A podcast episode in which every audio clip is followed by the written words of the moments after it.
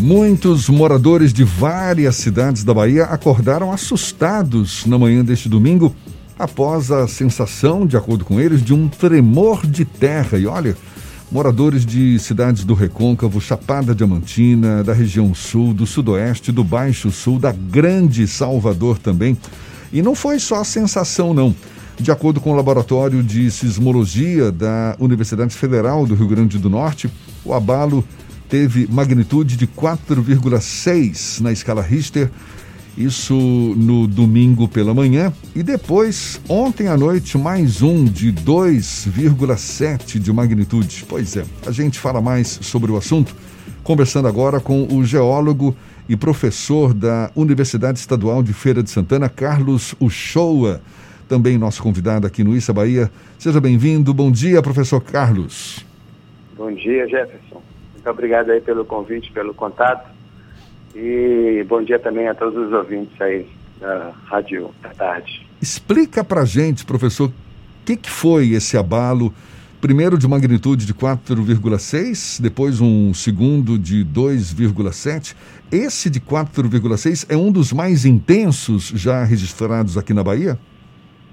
É, exatamente. É, muito provavelmente é o de maior magnitude já registrado nos últimos 30 anos aqui na, na Bahia, tá? É, a região do Vale do Jiquiriçá e também a, o Recôncavo, né, todo o Recôncavo, eles é uma região que tem muitas falhas geológicas, né?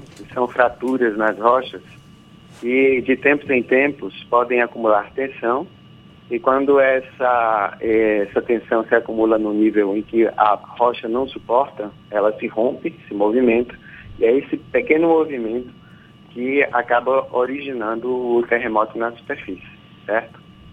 Ou seja, é, não é raro que isso possa acontecer de novo?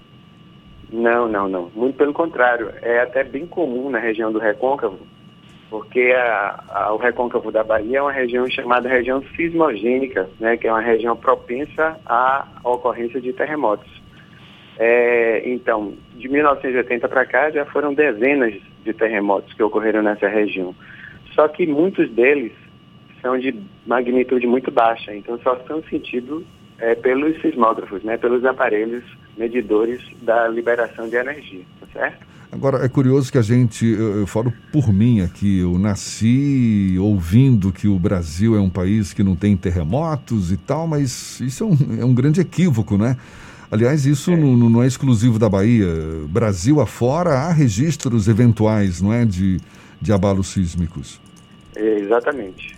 Aqui no Nordeste nós temos várias regiões sismogênicas, como eu falei, né? São as regiões propensas a ter terremotos é, uma delas é a do recôncavo.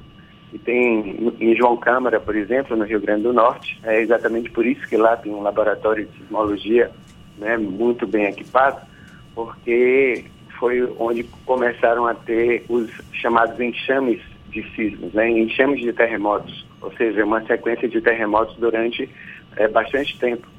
É, na década de 1980, lá entre 1986 e 1989, só para você ter uma ideia, foram 14 mil sismos, 14 mil terremotos registrados.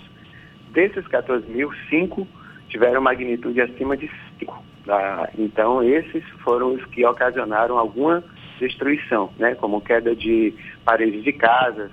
Tá? Então, as pessoas iam dormir na, na rua com medo né, da casa desabar em cima. E outra região sismogênica também, aqui no Nordeste, é na região de Palhano, lá no Ceará, onde em 1980 teve o, o terremoto mais forte do Nordeste já medido, que foi um de magnitude 5.2, tá? Professor, o terremoto que foi registrado aqui na Bahia ontem foi numa determinada profundidade no solo.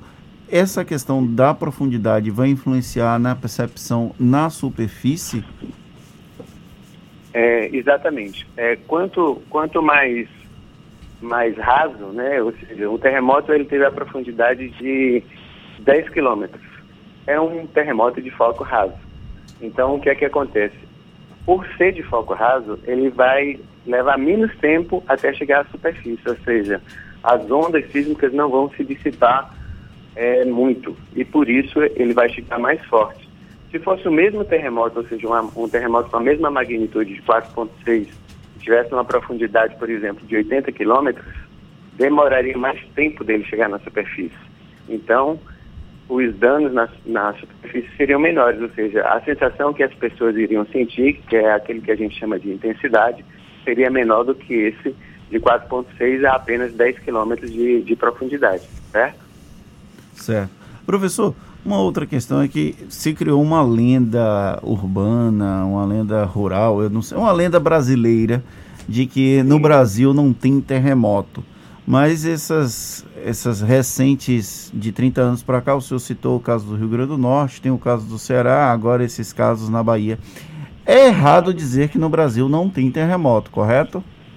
É erradíssimo, né? É erradíssimo. É, os terremotos que existem no Brasil, é, eles só são de baixa magnitude, mas existe, assim, ocorrem com muita frequência, tá? Tanto nas regiões que eu falei, né, aqui no Nordeste, como em outras regiões também, né, nas regiões litorâneas do Espírito Santo, é, regiões litorâneas de, do, do estado de São Paulo, né, do sul do Brasil também.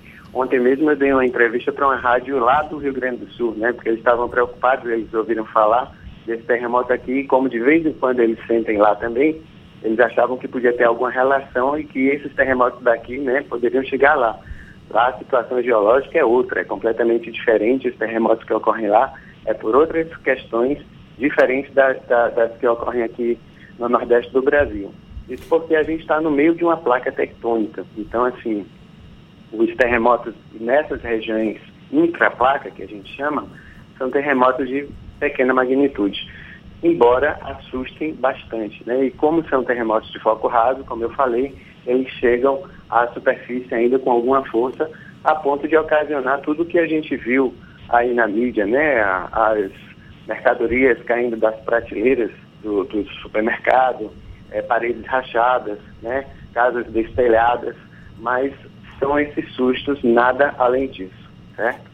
Professor, qual a dificuldade em prever que esse tipo de evento aconteça? Porque a gente não teve nenhum alerta, ó, isso vai acontecer ou pode acontecer nos próximos dias. É porque é uma questão de instabilidade do solo que ainda não é possível medir, detectar antecipadamente? Olha, infelizmente os terremotos é um dos, uma das catástrofes naturais, digamos assim, que não tem como prever não, não existe nenhum método efetivo no mundo inteiro capaz de prever um terremoto. Tá? Então existem as regiões mais prováveis deles ocorrerem e por isso essas regiões elas são mais monitoradas, né, com a instalação de estações sismográficas, que são os aparelhos, né, os sismógrafos são os, os aparelhos que vão medir a, a magnitude, ou seja, a quantidade de energia liberada por cada terremoto. Mas previsão mesmo não existe. A ciência, infelizmente, ainda não chegou nesse nível de prever um terremoto. Agora, professor, toda vez que a gente ouve falar num terremoto, a gente fala também nas réplicas, não é? Que são Isso. tremores posteriores, né? Ocorrem às vezes com menor intensidade. Parece até que foi o que aconteceu ontem. Eu, eu tenho aqui uma informação do Centro de Sismologia da USP, que teria registrado sete abalos na região de Amargosa até a noite de domingo. Ou seja, é o tipo do fenômeno que pode acontecer ainda, por exemplo, hoje. É, esses, essas réplicas, elas têm um espaço é, de tempo entre uma e outra bem pequeno, não é? A gente ainda está sujeito a novas réplicas ou só foi nesse dia de domingo mesmo? Não, é, é possível sim que ocorram essas réplicas, né? Ou então, ou também podem ser chamados de terremotos secundários, eles podem ocorrer, é, às vezes, alguns, algumas horas e às vezes alguns dias após o, o terremoto principal. E uma outra assim, preocupação que pode ter em relação a isso, mas nada que a população fique, precise ficar assustada, é que, por exemplo, em João Câmara, esses enxames de terremoto, eles perduraram por três anos, tá? Não é, estou dizendo que isso vai acontecer aqui na Bahia, porque já aconteceram alguns enxames de terremoto aqui na Bahia mesmo, também na região do Recôncavo em 2002, e foram durante dois ou três dias só, tá? Então, aqui na região do Recôncavo, esses enxames sísmicos, né? ou seja, essa quantidade de, de terremotos que se propagam no curto é, intervalo né, de tempo, eles a, acabam ocorrendo no período de no máximo aí uns dois, três, quatro dias, não mais que isso. Então vamos torcer para que dessa vez ocorra o que aconteceu das vezes passadas. Né? Então, que esses sismos, caso eles ocorram, que sejam no período aí de no máximo dois a três dias. Certo? Mesmo que não dê para para prever esse tipo de evento sísmico. As pessoas precisam ficar preocupadas porque ao longo desses últimos dias, por exemplo, de ontem para cá, eu vi gente preocupada com barragens, com hidrelétricas, com eventuais é, impactos nessas grandes construções. Ou realmente é um evento que é delicado, mas que não precisa gerar um grande alarde? Não precisa, não. Não precisa desse alarde. Inclusive, as, as barragens, elas quando estão em construção, isso aconteceu inclusive com Pedra do Cavalo, é instalada né, uma estação sismográfica para sentir os impactos, por exemplo, das explosões durante a construção e também durante o preenchimento da, da, é, da barragem, né, do, do lago que vai compor a barragem. Porque aquela, aquele peso d'água antes não existia ali, então vai jogando água, o, o lago vai sendo formado, e aí o que é que vai acontecer? Se tiver algumas falhas geológicas a ponto de serem reativadas, podem ocorrer alguns tremores de terra durante o preenchimento dessa barragem. Mas isso é tudo monitorado. Então, a partir do momento que esse monitoramento ocorre, ele dá uma segurança muito grande para as pessoas que estão no entorno dessas barragens. Então, não precisam ficar preocupados com isso, tá? Inclusive, nem ficar preocupado com outros tremores maiores, porque o tremor maior parece que já aconteceu, que foi de 4,6. Então, se ocorrer essas réplicas que o Jefferson falou aí, são certamente terremotos de menor magnitude, ok? Tá certo, valeu pelos esclarecimentos, professor e geólogo, professor da Universidade Estadual de Feira de Santana, Carlos Uchoa, muito obrigado pela sua disponibilidade, bom dia e até uma próxima. Bom dia, Jefferson, bom dia a você, bom dia a todos os ouvintes e até uma próxima também. Grande abraço.